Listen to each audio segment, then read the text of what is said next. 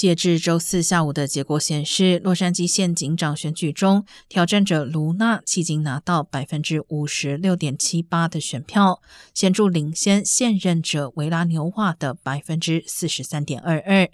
而洛杉矶县检察长办公室今天宣布，针对维拉纽瓦向辖下警员要求政治捐献的行为展开调查。